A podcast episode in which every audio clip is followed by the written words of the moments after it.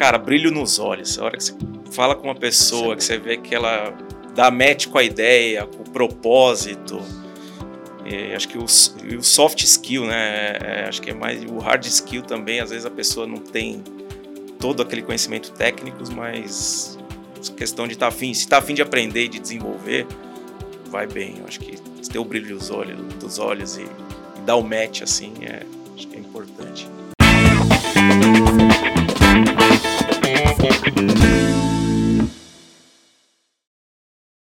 Bom, sejam bem-vindos aí a mais um, um episódio do NS TechCast, nosso espaço para falar de logística, de experiência e com profissionais que são referência na nossa área. Eu estou aqui comigo hoje com o Caio Reina, que é uh, CEO da Hotize. Caio, obrigado pela tua presença aí. Obrigado. O Caio vai é, me ajudar aqui é, a conversar com um convidado nosso muito especial. Hoje a gente está recebendo aqui o César Borges, que é Country Operations Director da Cainial, do grupo Alibaba.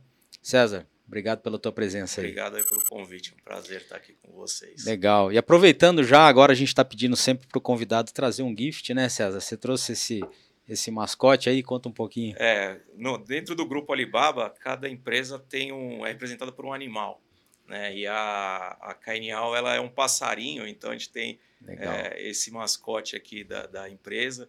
Né? Depois, se tiverem curiosidade, buscar na internet aí, o Alibaba Azul, vocês conseguem ver cada empresa aí do grupo que ela tem um mascote que é um animal diferente. Bacana, bacana. bacana. Obrigado. Vai ficar na nossa estante ali bem, bem guardadinho.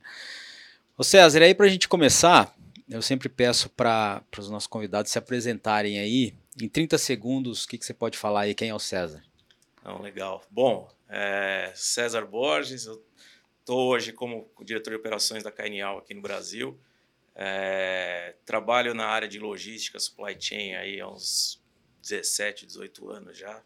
E, e, comecei desde novo na área, né? Tenho formação em administração de empresas pela PUC, é, fiz um MBA na, na GV de negócios internacionais, é, também fiz uma, um curso, uma certificação nos Estados Unidos também é, pela University de Laverne e caí nessa área aí de logística, né, que é um negócio meio viciante. É, tive a chance de passar por diversas áreas é, dentro da, da, cadeia de suprimentos e logística, desde planejamento, distribuição, armazenagem, a parte de comércio exterior também.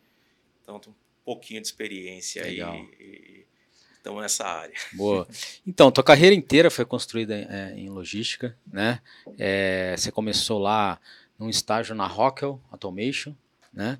É, mas como é que foi isso, assim? Como é que de administração você caiu em logística? Como é que foi isso é, lá no, no foi, Não vou falar que foi planejado, senão vou estar mentindo, né?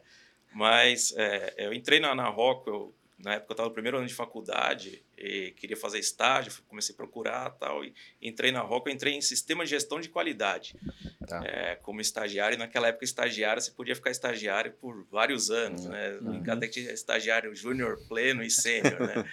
E aí eu fiquei dois anos nessa área, era bem novo, né? Tava com, entrei lá, tinha 17 anos. E, e foi, foi uma experiência bem legal que consegui nessa área de sistema de gestão, você consegue ter uma visibilidade de processos e da empresa como um todo é, é, de forma bem ampla. Né? Então, é, eu fiquei dois anos nessa área e, na época, embaixo da mesma diretoria que tinha na empresa, que cuidava de, de sistema de gestão, tinha a parte de logística. E aí pintou uma oportunidade lá para fazer uma migração e eu fui para a logística ainda como estagiário. É, e, e, entrei lá e de lá não saí. Né? Fiquei, fiquei lá bastante tempo, fui passando por várias áreas. Então, assim, não foi nada realmente planejado, mas acabei me encontrando aí e, e encarando os desafios e, e é um negócio meio viciante, né? A gente é. entra nessa área é difícil de sair. Boa. E aí, então, e aí foram 16 anos de Rockwell, né?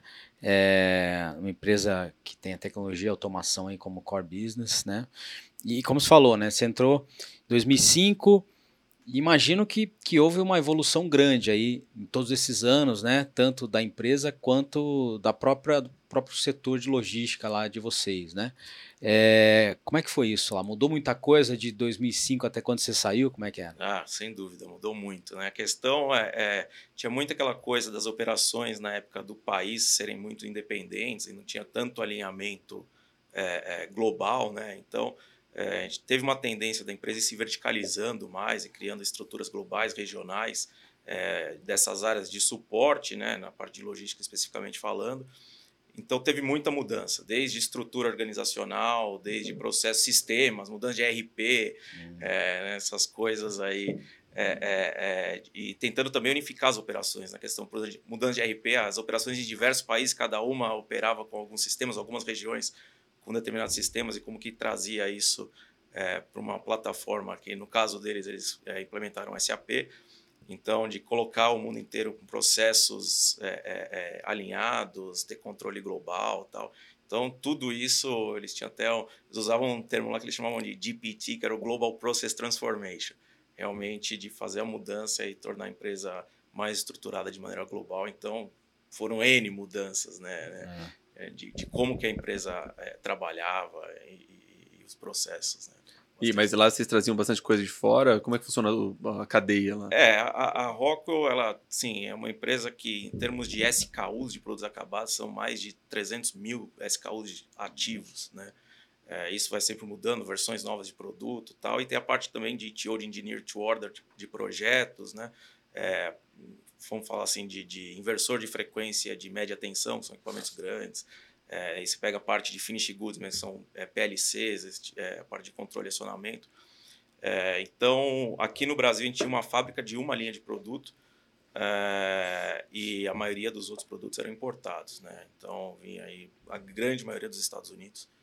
Então, o fluxo de, de importação era bem grande e a fábrica do Brasil também abastecia outros é, é, países e continentes também. Legal.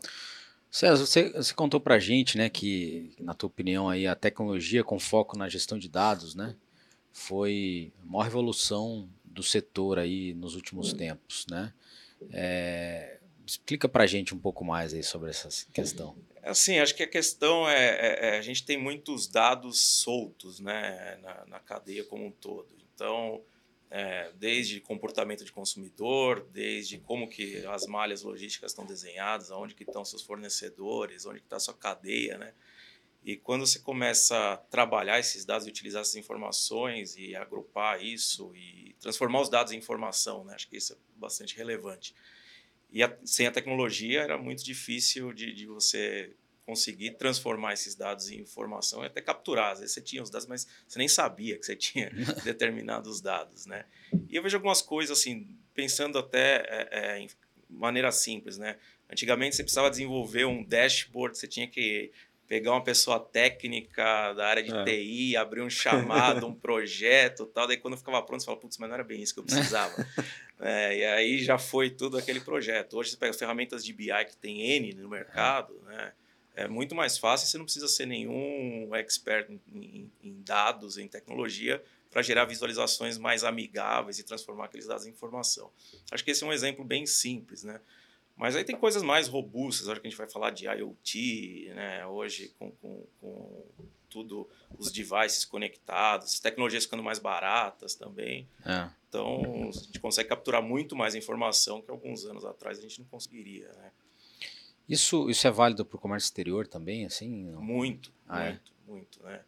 Acho que, né, bem clichê isso, mas se a gente falar é, é, depois da pandemia, então, isso foi muito mais valorizado, né? É, é, a questão de você ter previsibilidade ou ruptura na cadeia de abastecimento, né? Todo mundo trazia tudo da China e, e aí a China fechada. É, então, ah, onde que está a carga? Tem, acho que um, um, caso assim, eu passei por isso na época quando eu estava na Rocco, cuidando das operações de transporte da, dos Estados Unidos e Canadá. No começo da pandemia, é, a gente teve os colapsos nos portos da Califórnia. Cara, a gente ficava assim, tive casos de dois, três meses que não conseguia encontrar um container no terminal. Cego total. Caraca. Então, assim, a, ah, não, porque tem projeto, Pesadelo. tem cliente esperando, e como é que você atende? Assim, não, mas precisa de uma previsão. Porque eh, era muito ligado a projeto lá, né? É, tinha tudo. Tinha projeto e tinha linha de produção de fábrica também, tá. né? Então, você tem todo um planejamento de produção de fábrica e os determinados componentes que você precisa estão parados no porto só que normalmente você fala, não, a previsão, o processo, né? Uhum. Tantos dias ou tantas semanas a gente vai conseguir. No meio, no auge ali do, do colapso do negócio, né, filas quilométricas é, para retirada de container dos portos nos Estados Unidos. E Cara, com exceção da importação e de, de supply chain, que acho que é, deve ser basicamente as duas coisas parecidas que, que você tinha nesses dois mundos, de, de operação AliExpress, que é uma operação que eu imagino que é completamente diferente da, da Rockwell. Sim. É, e aí você falou assim, pô, eu precisava é, é importante transformar dados em informação, né? O que, que você olhava lá e o que você olha aqui de diferente, que você teve que mudar um pouco assim, a sua percepção de indicadores tal, que é, que é importante aqui, né? É, acho que no, no B2B, é, é, primeiro assim, a, a indústria está muito mais acostumada, em, em, linhas gerais, a aceitar determinados atrasos, é. né, reprogramações. O consumidor final, não. não. não.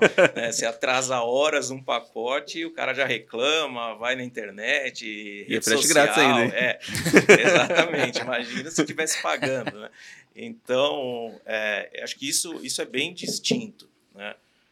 Mas, por outro lado, eu vejo também um movimento contrário, porque tem muita coisa. Você fala assim, ah, um frete né, de, de empresa B2B, um valor de frete em si de uma transação, de um processo, né, como um todo, ele é muito mais alto do que uma, um envelope que você está mandando, uma capinha de celular. Né? Só que você fala, como você consegue dar visibilidade para um frete que é bem mais barato e você não consegue dar visibilidade para um, um, frete que é mais é. caro? Né? Acho que tem uma tendência de, de assim, abrir algumas caixas aí no B2B também, utilizar eh, essas boas práticas do B2C para dar mais visibilidade para a indústria de maneira geral. Então, é, acho que sim, é diferente, mas conceitualmente, cara, você tirar uma carga do ponto A para o ponto B é a mesma coisa. É a mesma coisa. Mas essa questão de o B2C puxar algum um certo, uma espécie de mindset assim de, de, de visibilidade, né? Ele ter puxado o B2B é verdade, a gente vê isso lá também. É é, uma série de, de, pedidos que não existia antes, né? Porque muitas vezes o transporte no B2B ele era considerado um, uma linha de custo, né? Pô, você vendeu, agora tem que entregar. Né? Agora não, no B2C ele é diferencial competitivo, né? Ele Exatamente. passa a ser sexy, né? É, no B2C. E no B2B também. É. Você vê uma série de empresas já se estruturando para dar um nível de qualidade melhor no serviço de entrega para poder engajar cliente né? É, Poder fazer recompra. Você vê todas as rupturas que houveram, né, em função da pandemia. Você fala assim, ah, não, tinha um planejamento, ah, eu sabia que a carga ia chegar mais ou menos naquele dia, mas se ela chega três dias antes ou três dias depois, não faz tanta diferença no meu planejamento. É. É, e aí, quando começou a perder toda essa previsibilidade, né, e assim, não adianta você olhar, ah, vamos olhar com o que aconteceu antes para prever o futuro. Não, não dá. Né, olhar, o, ah. fazer o forecast com base no, no, no, no, passado já não, não dava mais, porque aquele tipo de passado não existia mais. Né? É. Então, é, é, é, uma mudança de mindset, mas eu lembro de gente conversar assim, não, porque a gente precisa desenvolver uma API com esse transportador ou com esse outro cara.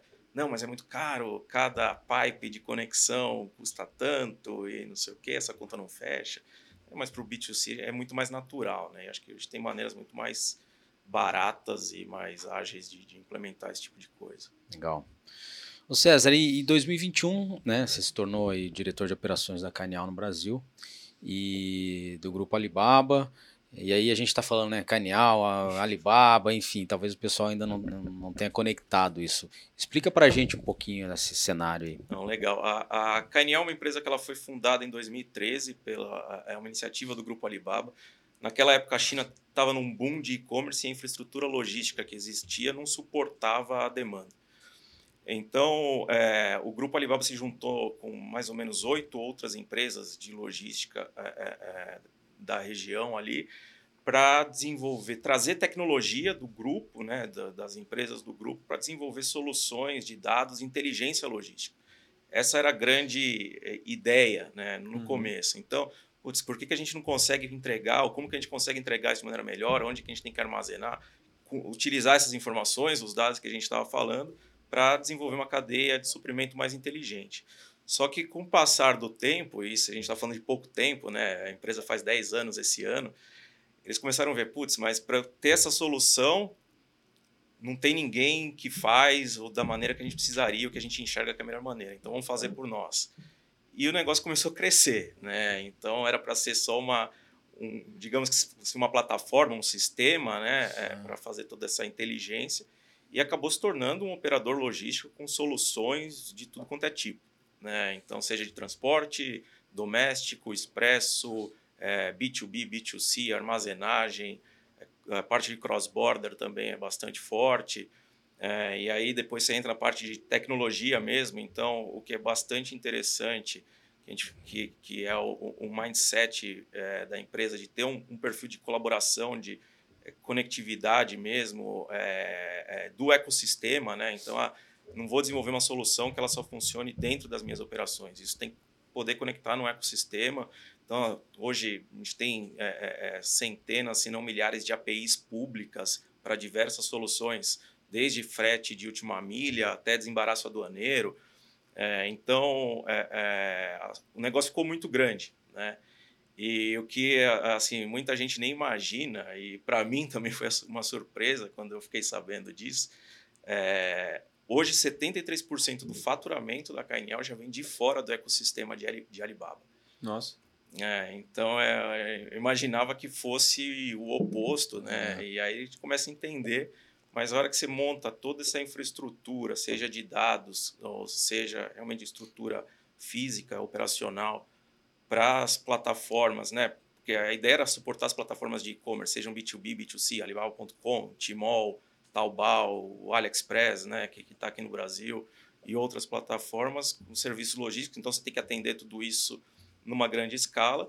Você vai montando malha, né? E capilaridade e, e e não necessariamente você está utilizando tudo aquilo que você tem, né? Então, mas, vezes... mas, assim, todas as empresas que você falou do grupo Alibaba, inclusive AliExpress e outras, representa 67%, né? Não, elas hoje 73 é fora. Fora. Ah, 73 então, é fora? 73 é fora. Caraca. É o contrário. É, Quem é... que é o cliente típico, assim, então, que está fora da, Cara, tem de tudo. Você pegar big players, assim, Nestlé, Unilever, Procter ah. Gamble, a gente tem projetos, a gente é, é teve um anúncio recente aí de um armazém da, da Nestlé que a gente está tocando, uma solução para eles. E aí tem bastante coisa de solução de omnichannel, né? A gente tem a divisão que a gente chama de Manufacturing to Consumer, que basicamente são os estoques mesmo das empresas para atender o consumidor, né? E esse tipo de, de, de, de categoria de produto de FMCG, né? É, é, o cara tem que ter estoques em vários locais dentro da China, isso está muito bem estruturado, obviamente. Então, Ele tem 10 anos, né? É, 10 é. anos, cara, tudo isso. Que isso? É, a velocidade dos caras lá é diferenciada. é.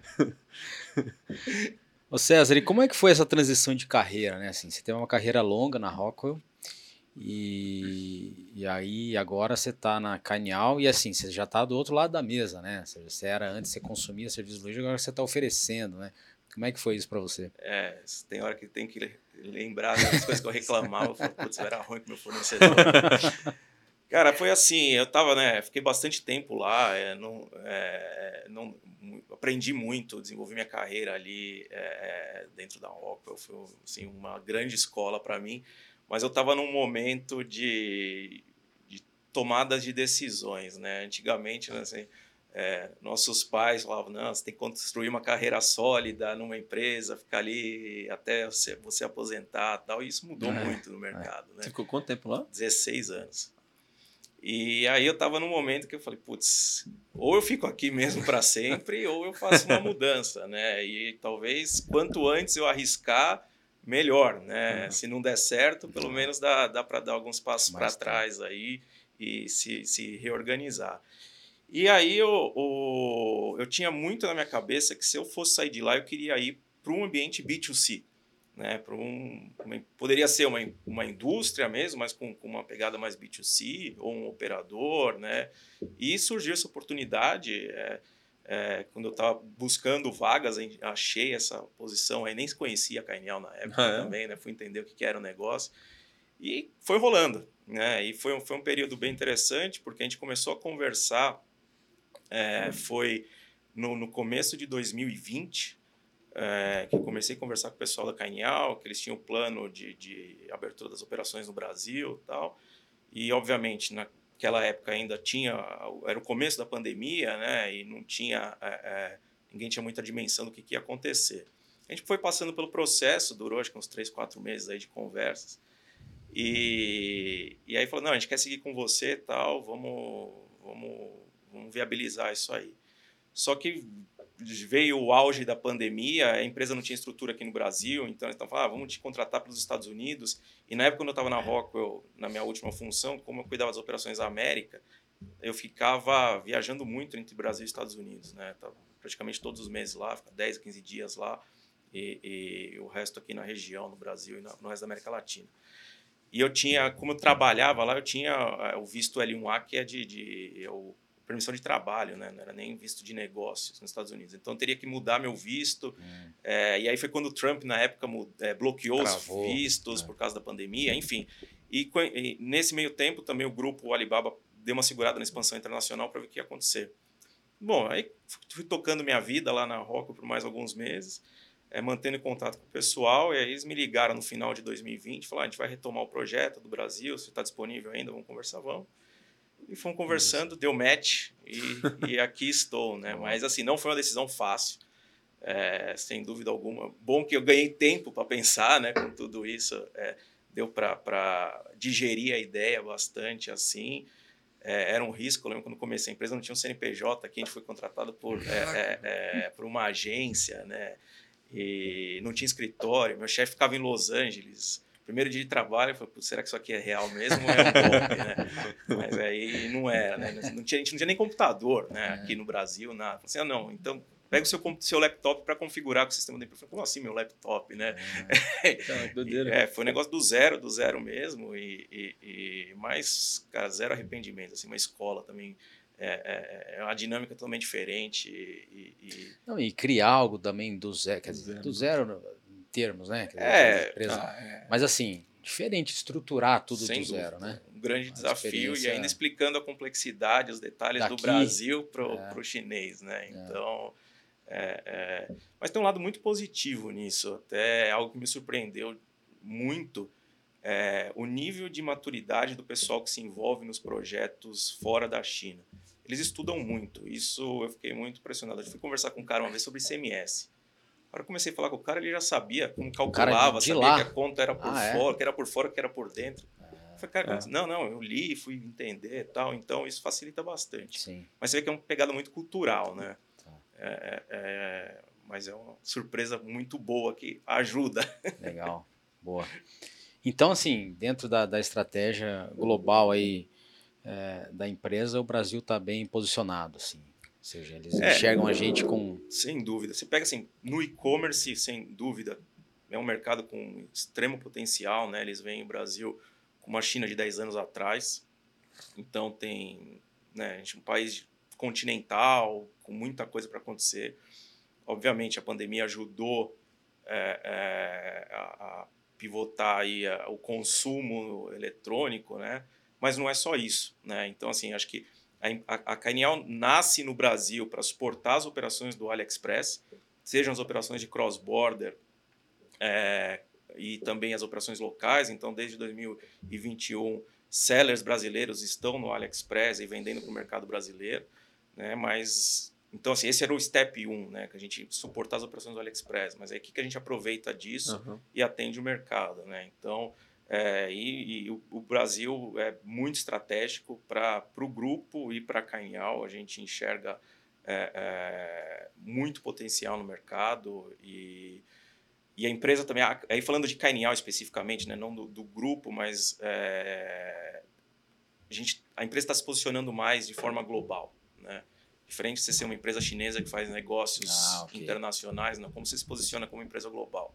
Né? E, sim, tecnologia, capacidade, serviços existem. Agora você tem que estruturar, né? É. É, é, e, e, conectar tudo isso, né? Agora começa a fazer B2B, é, internacional, então você tem que ter as estruturas bem estabelecidas em outras regiões, outros continentes. Obviamente, o elo entre todas essas operações com China é, é o grande core hoje, né? Mas a tendência é que a gente realmente consiga aí é, de maneira mais natural, digamos assim, é, conectar o mundo mesmo com as nossas soluções, né? Então, mas sem dúvida o Brasil é, é um mercado muito estratégico, com grande potencial, né? E até tinha algumas coisas, ah, o custo do Brasil não necessariamente é alto para falando de operação, até a gente pegar em consideração, o pessoal falar, ah, a mão de obra na China é muito barata, não é mais. Já foi muito, ah, é? mudou, foi, mudou bastante. Né? Então, e você vê muita, até a indústria mesmo, né? a produção, os caras escoando para Vietnã, Malásia, a, a, a Indonésia, a Índia, né? Porque o custo na China já não é tão barato, o pessoal também não trabalha o overtime do jeito que trabalhava antes, né? E isso dá, dá bastante oportunidade e, e, até um outro ponto, né, que, que, é muito importante. A economia chinesa não cresce nos níveis que crescia, é. né? Então, como que as empresas conseguem continuar crescendo se a economia de lá não cresce mais? Então, tem que expandir internacionalmente. Né? Então, tem muita oportunidade. Esse é o lado bom, tem trabalho. Sim. É, a Canial, além da, dessa, dessa essa veia de operador logístico clara, né? Que, que, que atende outros, outros, outros clientes, ela também é, verticaliza a produção de seus lockers, sorters, e isso acaba sendo também uma fonte de receitas. Eu estava falando esses dias que vocês têm também ofertas para o mercado de, de equipamentos que vocês usam na própria operação, né? Se Exato. contar um pouco mais disso, porque é muito interessante isso. É, né? isso, é isso é bem legal, né? Porque é, é mesmo no conceito, como a empresa nasceu e começou a é, montar as operações próprias, aí, montar a operação própria é frota de transporte, armazém, na parte de tecnologia a mesma coisa, né? de hardware, é, é, seja de sorter, seja de PDA, seja de, de, dos lockers. Né? Então, se foram desenvolvendo tecnologias e produtos para as nossas operações, mas para viabilizar também e, e, gerar uma fonte de receita, é, é, é um business que está muito forte de a gente realmente vender essas soluções para outras empresas, seja de logística ou não. Uhum. Né? Então, inclusive para concorrentes. Uhum. Né? Então, solução de sorter, é, a gente tem N tipos de soluções, AGV, é, leves, pesados, é, enfim, automação de armazém WMS, TMS, enfim, tem um portfólio bem amplo de soluções seja parte de hardware ou software, que, que atende diversos tipos de indústria. A gente tem vários projetos. A gente tem hoje uma fábrica lá na China com mais ou menos 8 mil metros quadrados para é, desenvolvimento e, e, montagem de equipamentos, sejam sorters ou sejam outros equipamentos de automação, obviamente voltado para a logística, né, movimentação, mas é, é, um business que tem tomado a proporção e aí tem um ponto muito positivo disso, porque a gente tem soluções muito boas a custos muito competitivos. Né? Então, essa, é, acho que aqui para o Brasil é, é, uma realidade. Né? A gente vê um monte de automação nos Estados Unidos, na Europa, na própria China, e fala, putz, mas para fechar essa conta para trazer para é. cá. É, e são poucos hoje que conseguem, mas a gente vê é, com a escala de produção, né? pega a questão dos lockers mesmo. Né? O locker hoje para a gente, a gente é o maior player de, de smart lockers na China. Tem uma, existe uma base instalada de mais ou menos um milhão de armários na China. É, e a gente tem cerca de 500 mil desses armários. Né? Então a gente tem uma escala de produção muito boa, um produto muito bom, é, que dá para trazer a preços muito mais competitivos para essa conta fechar e viabilizar o projeto. Então, e, e aí essa questão, né? Você vende para fora, você ajuda a escalar e dilui custo. E, e são os equipamentos que vocês usam mesmo. Exato, exatamente. Assim, não tem tecnologias que a gente vende que a gente não use. Né? Isso também ajuda para desenvolver e desenhar a solução com os clientes. É, e vocês entregam é. também com a própria Canial. Sim, é. é, é, o one-stop shop, né? Então você faz o design, você faz o frete, você faz o desembaraço, você faz a instalação, comissionamento, dá é, assistência técnica depois, né? A solução completa. Né? Boa. Bacana. O César, a gente levantou com você aí alguns assuntos é, que são relevantes né, para o nosso setor. E aí você cita, é, entre eles, a omnicanalidade, né, como um tema importante aí, é, que tem que estar na agenda dos gestores e tudo mais. É, como é que, assim, primeiro, qual a importância para você disso e como é que você está inserido nesse, nesse, nessa questão de omnicanalidade lá na, onde você está atualmente, né? É, esse, esse é um ponto bem interessante. A gente vê é, muita mudança no perfil do comportamento do consumidor, né? É, o consumidor estando mais exigente e, e, é, as rotinas das pessoas também mudando muito, né? Então você fala ah, tem, e, é, e, obviamente a gente consegue dentro de casa ver muitos casos de sucesso na China é uma excelente referência para nós, né? Então você pega, por exemplo, a gente tem lá uma rede de supermercados é, é, é smart, né, que chama é o Free Ship, que, que o cara consegue ir no mercado, com, escanear um QR Code ali de um produto que é natural, né? O, o free ship de, de, de, produtos fresh, né? Frescos, então seja peixe, seja fruta, carne, etc. E o cara escaneia o QR Code, tem todas as informações, receitas, e dentro do supermercado ele e tem, tem a um procedência pra, também, né? É, e tem o cara para cozinhar para ele. É. Ah, é? Tem a receita, É. você escolhe a receita e o cara E se ele quiser, ah, o cara cozinha e já leva o negócio pronto para comer em casa ou comer ali, né? Então, cara, é uma, um negócio assim louco, né? Você vê um peixe, o cara, na- na- nas informações ali, quando você leva o QR Code, ele fala quando que esse peixe foi pescado, É. da onde. É, é, O leite também, né? é, exatamente. Doideira. Então, é, cara, é um nível de experiência para o consumidor, né? Foge totalmente do tradicional, né? Para um supermercado, é. imagina. Sim. Né? Então você vê que são novos hábitos que estão sendo criados, né? E, e novas demandas que vão surgindo.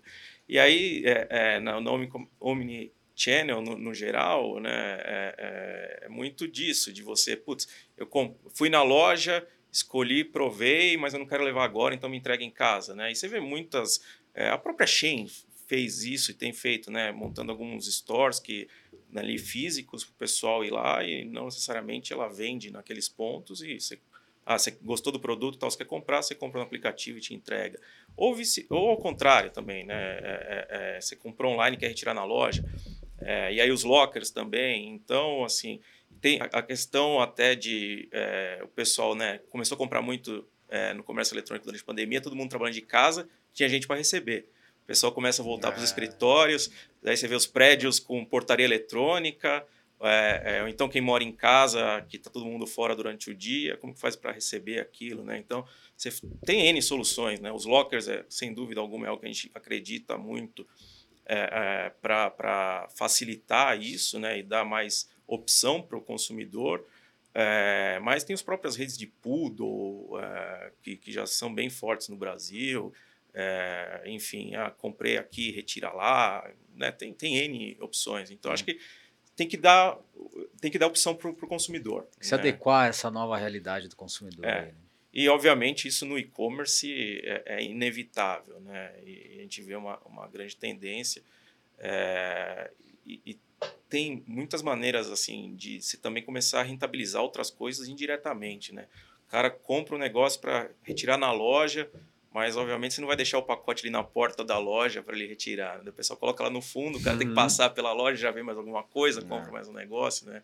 Então, é, gera tráfego, né? Então, é, tem muita oportunidade com relação a isso e acho que o consumidor vai ficar cada vez mais exigente, né? Então, a gente tem que ser criativo. Legal. É, sobre a última milha também, né? Você comentou é, de ser um ponto importante aí. É, você já falou dos lockers aí, talvez como, como uma, uma solução, né? Mas tem alguma outra experiência que você viu na China e que poderia ser replicada aqui no Brasil, uma coisa assim? Tem algumas coisas, até estava conversando com o Caio é, é, com relação à roteirização, acho que né, tem muito desafio. É, ferramentas aí, você pega qualidade de dados, né, de endereço.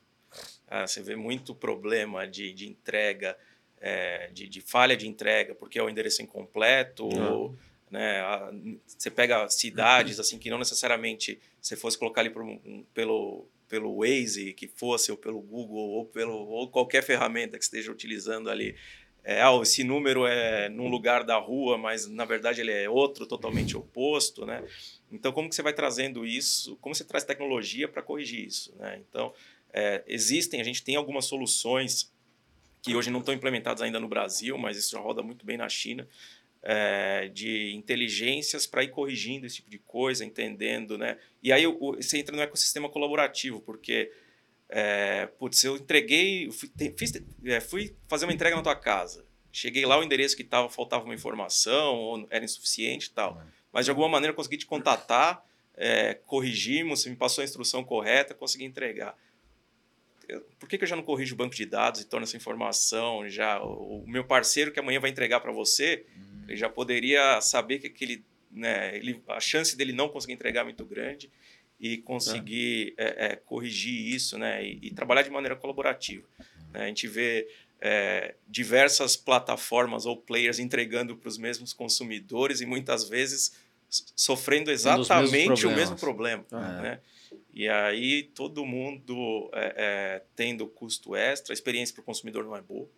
Né? Então, é, tem muita oportunidade colaborativa, isso para melhorar a última milha. Acho que é. esse é um ponto que eu vejo assim, muito crucial. Eu acho que a gente tem a questão também da, da simplificação, é, é, é, seja que na parte regulatória disso, né? Então você vê muito motorista autônomo é, prestando serviço, é, e aí como que você também treina esse cara, né? Ter padrões mínimos, mas aí você também tem que ter uma equação de custo e nível de serviço, né? O consumidor, da mesma maneira que ele está mais exigente, ele quer pagar menos. É. Então, como que você faz esse balanceamento aí? Acho que é um dos grandes desafios que a gente tem na logística de última milha aqui no Brasil, e acho que não é algo exclusivo, mas aqui é pior. É, você pega Estados Unidos, acho que é bem mais tranquilo, né? As ruas é, são mais organizadinhas, o cara deixa o pacote na porta da é, casa ali, né? deixa um iPhone de, de 2 mil dólares na porta do cara e vai ficar lá, ninguém vai roubar, né? Então, é, é uma área bem desafiadora. E, mas o que eu vejo assim, as dores dos players do mercado são muito similares. Né? Então acho que como ah. é, é, segmento, né, a gente precisa se unir mais e, e, e tratar a, a, esses problemas de maneira mais colaborativa. No, a gente está falando de omnicanalidade, no supply chain tradicional, né, você tem uma, uma cadeia linear, né? Então tem lá o polo produtor e vai escondo numa cadeia que ele é sempre mais ou menos igual até o varejo e aí as pessoas vão lá compram no varejo, né? isso tradicionalmente, né? Quando a gente fala de last mile, e-commerce e omnicanalidade, você aumenta o leque de opções de entrega, né? Não só de entrega, mas também do, da, dos elos anteriores. Isso gera uma, uma quantidade de variáveis no supply chain muito maior que tinha antes. Então, enquanto antes você tem uma cadeia linear que você consegue. Você, ela é muito previsível e por isso consegue reduzir custo mais fácil, nessas cadeias novas de Omnichannel, como você tem uma série de variáveis maior, é muito mais difícil você reduzir custo, porque é. fica maluco, né? Você tem uma, mais grau de, de erro na, na cadeia. Então, isso que você está falando é importante, porque se a gente tivesse uma forma de colaborar a informação, todo mundo sai ganhando, né? Exatamente. Porque todo mundo tem o mesmo problema hoje. Você comentou a questão do, do, do, do, do da endereço de entrega. É, não sei como, mas isso, se alguém resolver esse problema, vai ser ótimo, vai ser uma boa ideia de startup aí. Quem quiser começar uma startup com isso. Cara, assim, é muito importante você ter um, um endereço, principalmente no B2C, né? Que você tenha certeza, porque você é. reduz muito a, a, o insucesso de entrega, né? Quando você tem mais certeza do endereço, né? É, é assim, e, e, tem, tem outro ponto também que é bem interessante. Você ouve algumas pessoas falam assim, ah, eu não necessariamente o cara quer receber aquilo hoje ou quer é. receber amanhã. É. Às vezes o cara se programa e fala assim, ah, você falou que ia me entregar em três dias, você entregou em dois e eu não tinha ninguém para receber. e é. agora você quer que eu vá retirar isso em tal lugar, né? Então eu falo, não, mas eu estava te entregando um negócio melhor. Mas eu não queria. é. Pois é, poderia existir uma base, né? Que nessa base tem o, o endereço que eu quero receber não, na segunda-feira, mas na terça-feira pode ser outro. É, isso e com horário, e todo mundo tem acesso a essa base é. que quer, quer entregar para mim. Olha que coisa, que ideia boa. Então fica é. a dica aí. todo mundo vai gostar Você dessa. vai pedir nenhuma porcentagem? Não, essa aí ideia? eu faço, faço para me beneficiar também. Indiretamente vai ser bom para você. Né? Tá bom, legal. O César, e aí? É... Bom, Alibaba nasceu na China, todo mundo sabe, né? Mas assim, um país que em termos, pode se assemelhar um pouco ao Brasil em relação à sua magnitude aí, né? Uhum. É, existe algum tipo de semelhança que facilita a operação por aqui? Ou é, a operação é, é muito diferente de qualquer forma? Você consegue ver similaridades assim em China, Brasil, não?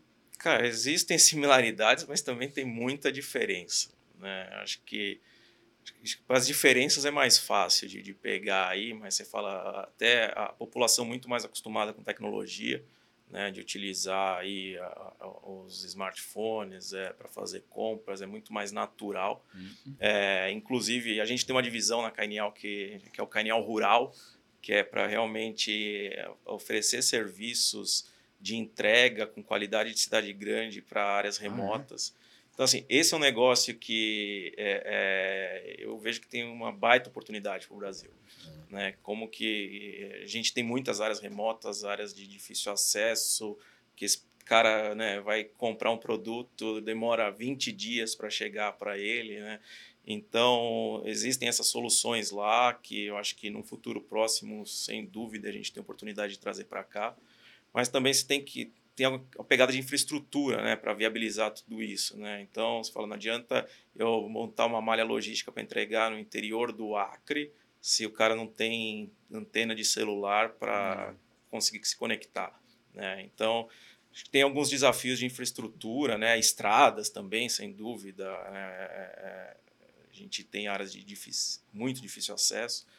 É, mas é, é, é, acho que é questão de tempo. Né? A gente, conversando com o pessoal da China, eles falam muito assim: ah, a gente vê o Brasil como a China 10, 15 anos atrás. É, eu acho que é um dos grandes motivos que a gente tem visto várias empresas chinesas vindo para o mercado brasileiro, na, seja no e-commerce, seja na logística e outros segmentos. Ah. Né? É, então, acho que assim tem bastante semelhança, porque senão esses caras não estavam olhando tá com olhando tanto carinho para cá, não. É, é. Você, você comentou aí da questão tributária, né? Até que você falou, ah, cara estudou, já sabia como é que era ICMS, ICMS e tudo mais. É, somos mais complexos não, tributariamente do que eles. Do que qualquer um. Né? Eu acho que né, essa parte, sem dúvida, a gente é campeão né, na, na complexidade. É, melhorou muita coisa já, né? A gente vê muito, muita melhora. Acho que você pega até a questão é, do, é, do sistema brasileiro, né? Controle de nota fiscal, tudo integrado CTE com nota, então né, tudo os XML se conversando, os ah. sistemas dos governos conversando, está muito melhor, né? É, mas é complexo, Putz, vai fazer os cálculos né, de, de, de, tributos de maneira geral e quanto que isso onera na cadeia como todo, bitributação, né, a questão do ICMS interestadual, a gente pega controle de barreira de estado no frete rodoviário, que hoje é assim, é um negócio que, que realmente é um gargalo para qualquer transportador. Então, isso é bem mais difícil aqui no Brasil. Né? Já tem. É, o brasileiro é bastante criativo em desenvolver soluções para isso, mas a gente está meio que remediando o problema e não necessariamente é, trabalhando na, na, na, causa raiz. Né? Só que tem que. Muitos astros precisam se alinhar aí para resolver esses problemas. Acho que tem um movimento, tem vontade mas também tem muito interesse, né? Cara, ninguém quer abrir mão de ganhar alguma coisa. É. E falando de estados, né? Putz, um é. estado não abre mão para melhorar para o outro. Então, tem uma pegada política aí também que precisa ser muito bem trabalhada para simplificar. É, algumas empresas já estão estabelecidas em termos de malha logística de forma a otimizar o, a carga tributária da operação. É. Se você muda agora também, é, quando a gente fazia projeto de malha, por exemplo, na época de consultoria, Cara, assim, o que, o que, o que dava ganho era você é o otimizar o tributário. É. É. Muitas vezes você, tá, você olhava no mapa tinha uma, umas linhas que não faziam sentido, assim, né, em termos de, de transporte. É, mas você fala para qualquer gringo isso, que não faz no Brasil, nenhum, putz, por que, que você abriu um armazém em tal estado, é. mas seu mercado consumidor é totalmente... Não, porque a conta do tributo compensa todo é, offseta tudo, o, é o gasto logístico, né? Isso é um absurdo, né? E aí você vai até para a pegada ESG, né? Quanto que você emite de CO2 para ficar... Piorou, né? É, é, né, para ficar transportando essas cargas, porque vale mais a pena pagar menos imposto no lugar. Mas como o Caio falou, já existe todo um negócio montado, né? Então você fala, putz, se esse negócio mudar também, um monte de empresa vai ter que se, é. se reestruturar. Então, assim, é, é uma equação complicada aí de ser resolvida. Assim, não, não acho que vão resolver 100%, mas acho que tem muita coisa aí que dá para melhorar, dá para simplificar e o país ser mais competitivo. Mas assim, tem um outro lado também que eu acho que, que é bem importante. Você fala, putz, se fosse tudo simples, né? tudo flat no país inteiro, todos os estados, cara, será que a gente ia ter qualquer coisa desenvolvida em áreas mais remotas que hoje, em função disso, tem? Né? Então, daí você fica pensando no social também, né? Porque isso gera de emprego em economias locais, regionais. Entendi. Então, é... É uma equação com bastante... É, Muitas variáveis. Muitas né? variáveis. É, é, é, verdade. Legal. César, aí vamos falar um pouquinho de experiências marcantes aí, momentos decisivos aí na tua carreira, né? Mas é, você cita como um momento marcante é, quando você assumiu as operações de transporte da Rockwell, né? É, nas Américas, né? lá em 2019, né? É, depois veio a pandemia e tudo, então assim, por que que essa experiência te marcou tanto aí? Conta pra gente. Acho que foram alguns. Acho que a pandemia, sem dúvida, né? Que marcou todo mundo profissionalmente É, falando, sim. mas é, é algo.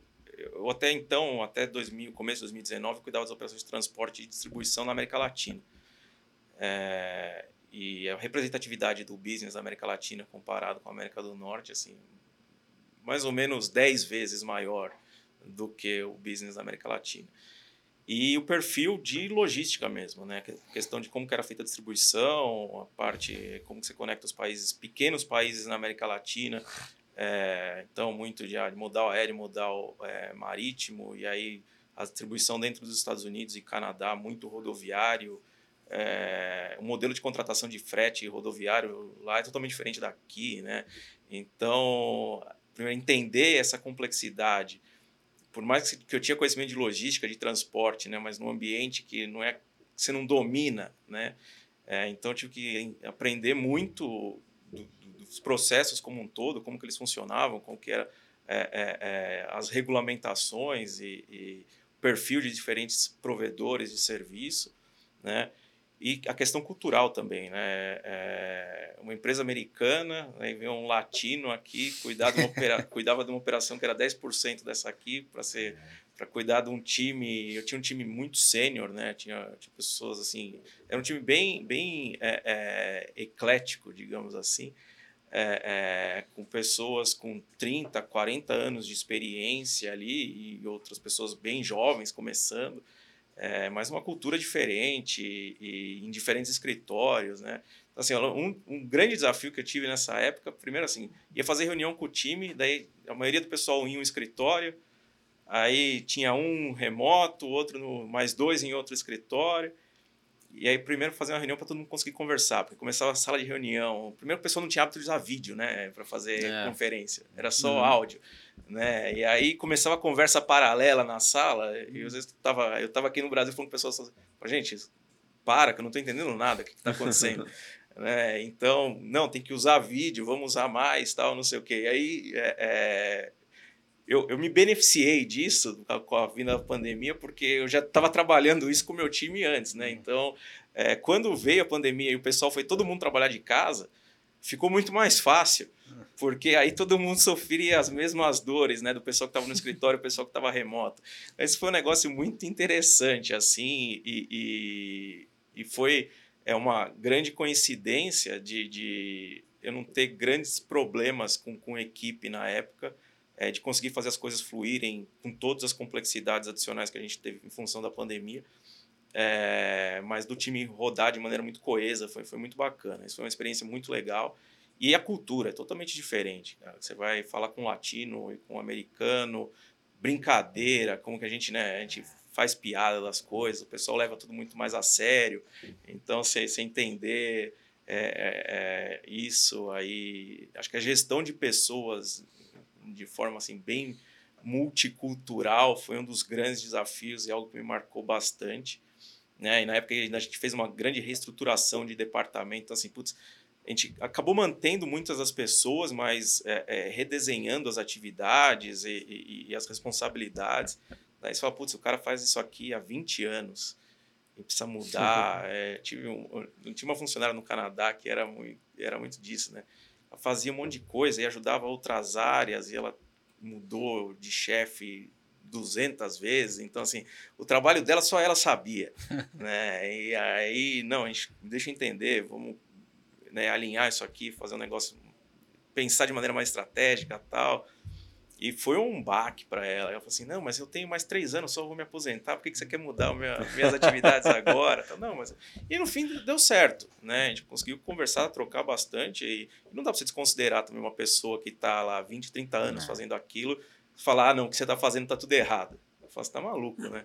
E, mas como que você ajuda também e quebrar esses vieses aí e fazer um negócio diferente? Então, putz, em termos de experiência, de, um negócio que me marcou muito essa experiência, foi, foi um negócio muito bacana de, de sair da zona de conforto, literalmente, viajava muito, né? É, é, assim, de entrar no avião, o comissário te reconhecer, fala, meu Deus do céu, cara, é, acho que eu tô viajando demais. Ficou quanto tempo nessa, nessa rotina?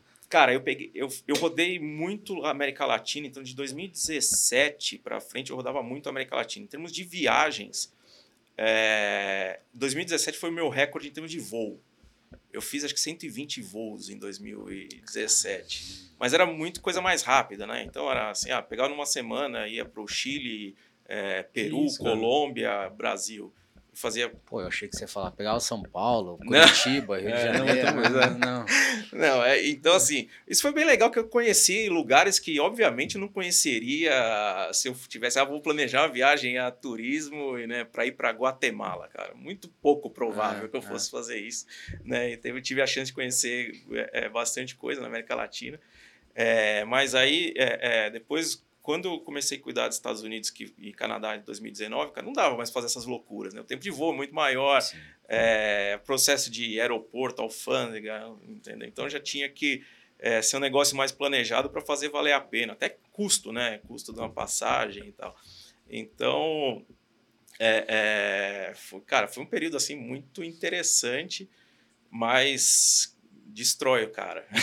Três anos, né, então, né? É, deu, deu 2017 até o começo da pandemia, né? Quando começou a pandemia, eu estava nos Estados Unidos, é, quando deu o ápice, né? Que foi em março, é, acho que foi 10 voar. de março, eu estava, eu lembro, na, na época lá na Rocco, eles, é, com todas as restrições de voo que começaram a surgir, hum. eles bloquearam todas as viagens internacionais. Falaram, não pode mais fazer viagem internacional.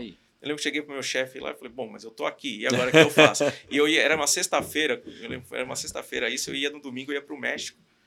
Eu falei, bom, já tô aqui, eu vou pro México e depois eu vou para casa. Não, não, não pode mais fazer viagem internacional. Então, ou você fica aqui ou você volta para casa. Eu falei, bom, tem mais umas coisas para fazer aqui, então uhum. é, é, é, fiquei mais uns três dias, daí, putz, daí não tinha voo, né? Comecei a cancelar voo, eu consegui é, a, a, o escritório, na época, ela ficava em Milwaukee, o headquarter da, da Rock lá em Wisconsin. Consegui um voo por Boston e voltei para o Brasil, mas entrei no aeroporto. Cara, entrei em O'Hare, assim, passei pela fila, fila do TSA em dois minutos. Falei, cara, não tinha ninguém no aeroporto. Você, passou é, e sentiu o ventinho da porta fechando. É, falei, Agora né? mais ninguém. É, então, aí você entrei no avião, metade com máscara, metade sem, você não sabia é, o que era loucura, aquele negócio. Né? Daí o cara espirrava, você fala, meu Deus do céu, o que, eu faço? Né? É, fica um minuto sem respirar. É. é. mas foi, foi um período, assim, uma loucura mesmo, mas, sim, tem prós e contras, mas, putz, em termos de experiência, de, de aprender muita coisa, conhecer muita coisa diferente, tive muita oportunidade de visitar muito fornecedor lá fora também, entender operações, é, seja de fornecedores de, de produtos mesmo para a empresa, ou de operadores logísticos, transportadoras, entender uma dinâmica diferente. É, foi, foi bem enriquecedor, mas judia do cara um pouquinho. Ô César, e assim, algum conselho para quem está nos ouvindo aí, está precisando tomar uma decisão difícil, sei lá, na carreira, mudar de empresa, enfim, o que, que você poderia dizer aí? Putz, que responsa, hein? Cara, acho que assim, a gente. O ser humano ele tende a, a, a, a, ficar na zona de conforto, né? Mas aí a gente pensa como que. A gente tem sonhos, tem desejos, né? É, é, e como que você alcança esses sonhos, né? Fazendo tudo igual, da mesma maneira, e estando na zona de conforto, vai ser meio difícil, né? De você almejar e ter ambição para fazer coisas diferentes. Acho que, sim, tem que pensar, analisar diversos, seja fatores internos externos, mas, assim, que para mim o que foi muito bom, que, assim, vou falar o que deu certo para mim, né? Eu, eu tive, assim, mentores é, ou até amigos com mais bagagem e experiência, né, mais vividos do que eu, que eu tive a oportunidade de conversar e trocar muito, né? E, e essas pessoas me ajudarem, falar, putz, mas o que, que você está buscando? Por que, que você mudaria? Por que, que você não quer ficar? Né? E colocar isso na balança. Quais que são os seus valores? O que, que você espera a médio e longo prazo? Né? Que tipo de, de, de fruto você quer colher é, dessa mudança ou de ficar? Né? Porque também não adianta, você vai você ah, reclamo, estou infeliz, não é isso que eu gosto, não é isso que eu quero, mas daí você também não muda.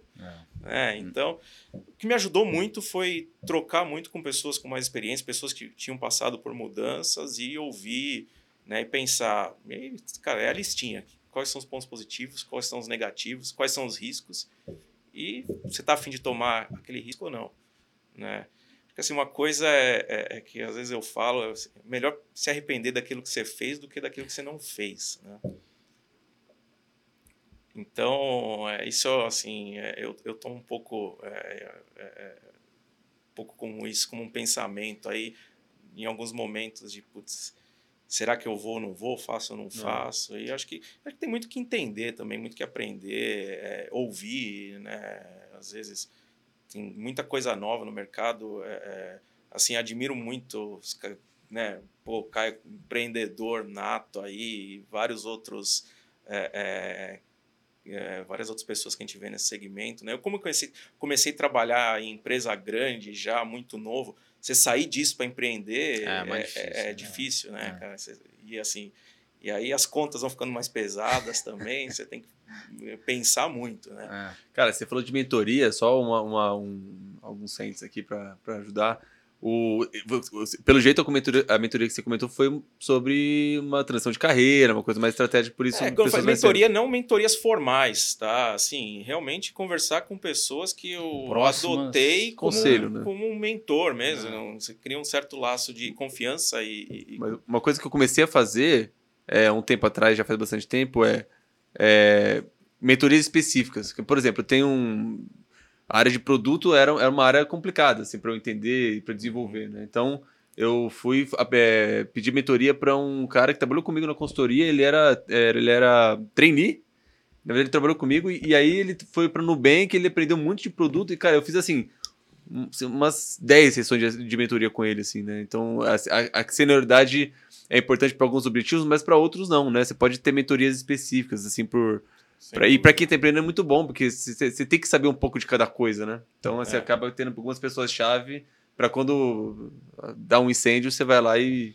É, eu, eu já ajuda. tive a oportunidade de dar algumas mentorias para startup, assim, é bem interessante. Você vê muita ideia boa, mas às vezes o pessoal que não tem uma experiência, uma vivência, às vezes em grandes corporações, e o cara quer vender para uma grande empresa, mas não tem ideia como é que funciona o negócio dentro é. da grande empresa, né?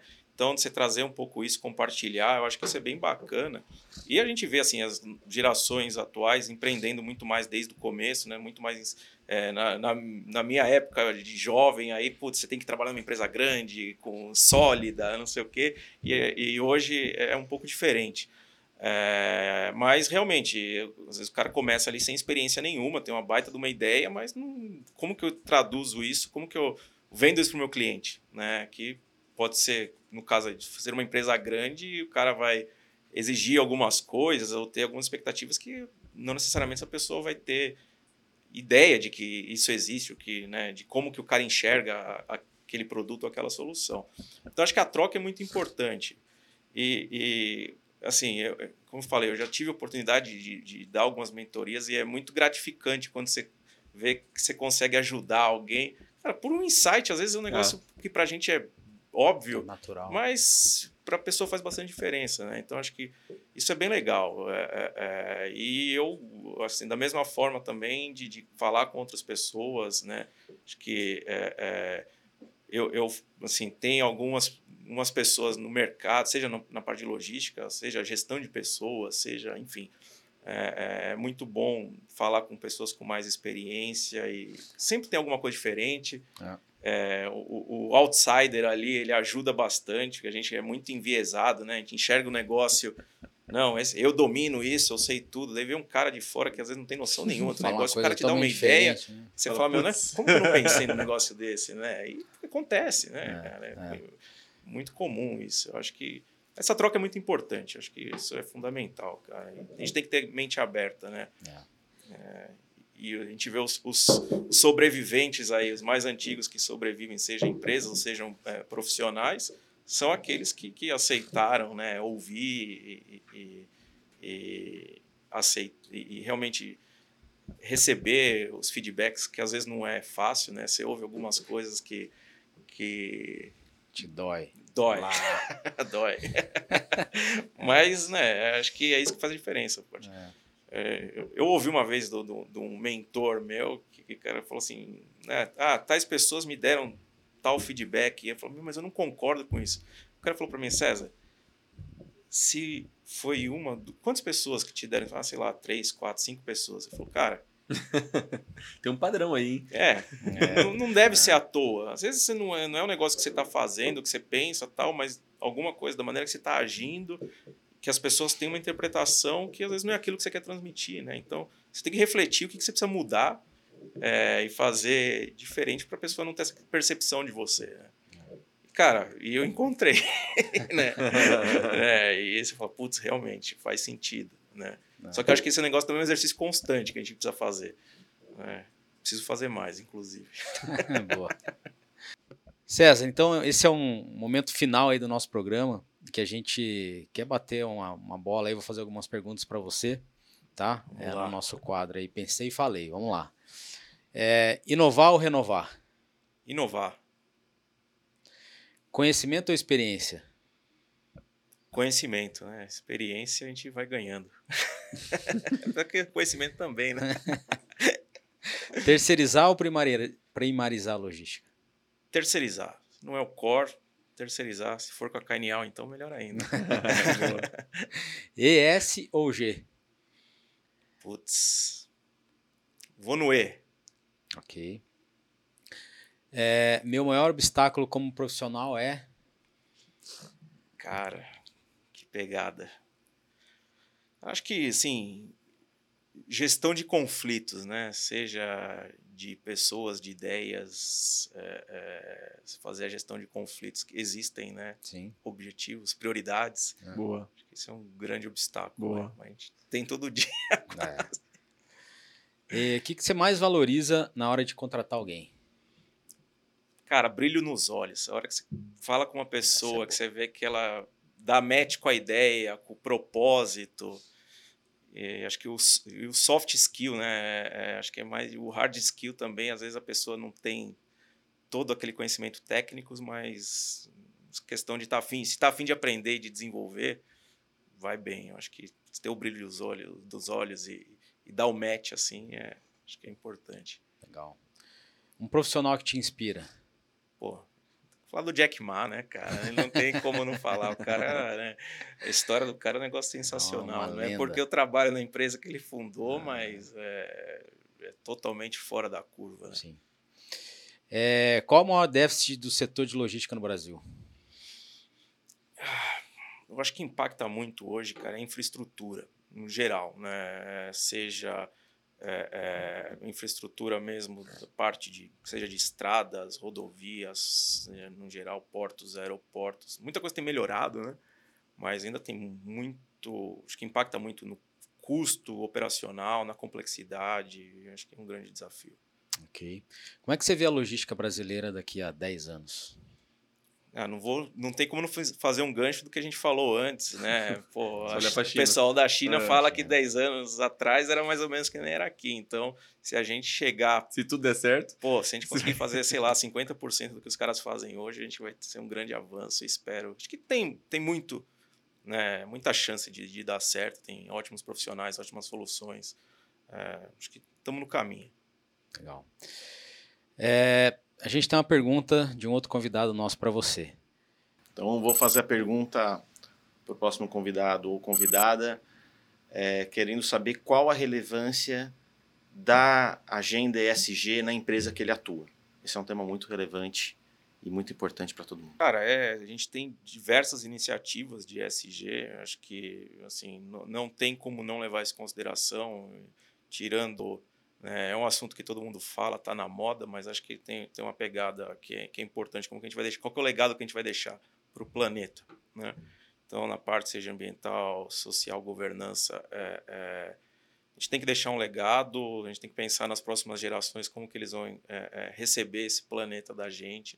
E a gente tem diversos, diversas ações é, é, algumas mais maduras, outras nem tanto, mas é, como Cainial e como Grupo Alibaba, a gente tem metas bem agressivas de SG e aí está tá no core, assim, acho que não, não tem como fugir e, e, não é nem por obrigação, acho que é por consciência também, é né, muito importante. Legal. E eu queria que você deixasse uma pergunta para um próximo convidado nosso. Putz, vamos lá. Bom, pensando no setor aqui, né, do, do perfil dos convidados, assim, que que você, um, que que você espera do seu fornecedor de serviços logísticos aí, né? Qual que é a sua perspectiva aí, porque dependendo do cliente, eu já vou saber o que, que eu preciso fazer para bater na porta dele para vender alguma coisa. Legal, boa. Tá bom, então a gente vai encerrando por aqui. Caio, obrigado pela tua presença aí. Sempre. Muito bom ter você aí com a gente. Obrigado. Legal. César, muito obrigado pelo teu tempo, pela tua disposição, de compartilhar aí tuas experiências, ideias. Tenho certeza que o pessoal aproveitou bastante aí. Não, legal, que agradeço o convite, um prazer, um bate-papo foi super bacana. É, sentar nessa cadeira aqui que já tiveram uns nomes de bastante peso aqui, é uma responsabilidade, é, mas contem comigo aí, acho que tem muita coisa para acontecer. Foi, foi um prazer bater esse papo com vocês. Estamos às ordens aí. Legal, valeu. Legal. Valeu, É isso, pessoal. A gente vai encerrando mais um episódio do NS TechCast. Obrigado pela presença de todos, a companhia aí. Espero que vocês tenham aproveitado. Lembrando também que a gente está no YouTube, nas principais plataformas aí de áudio. E é isso. A gente encontra vocês aí no próximo episódio. Até.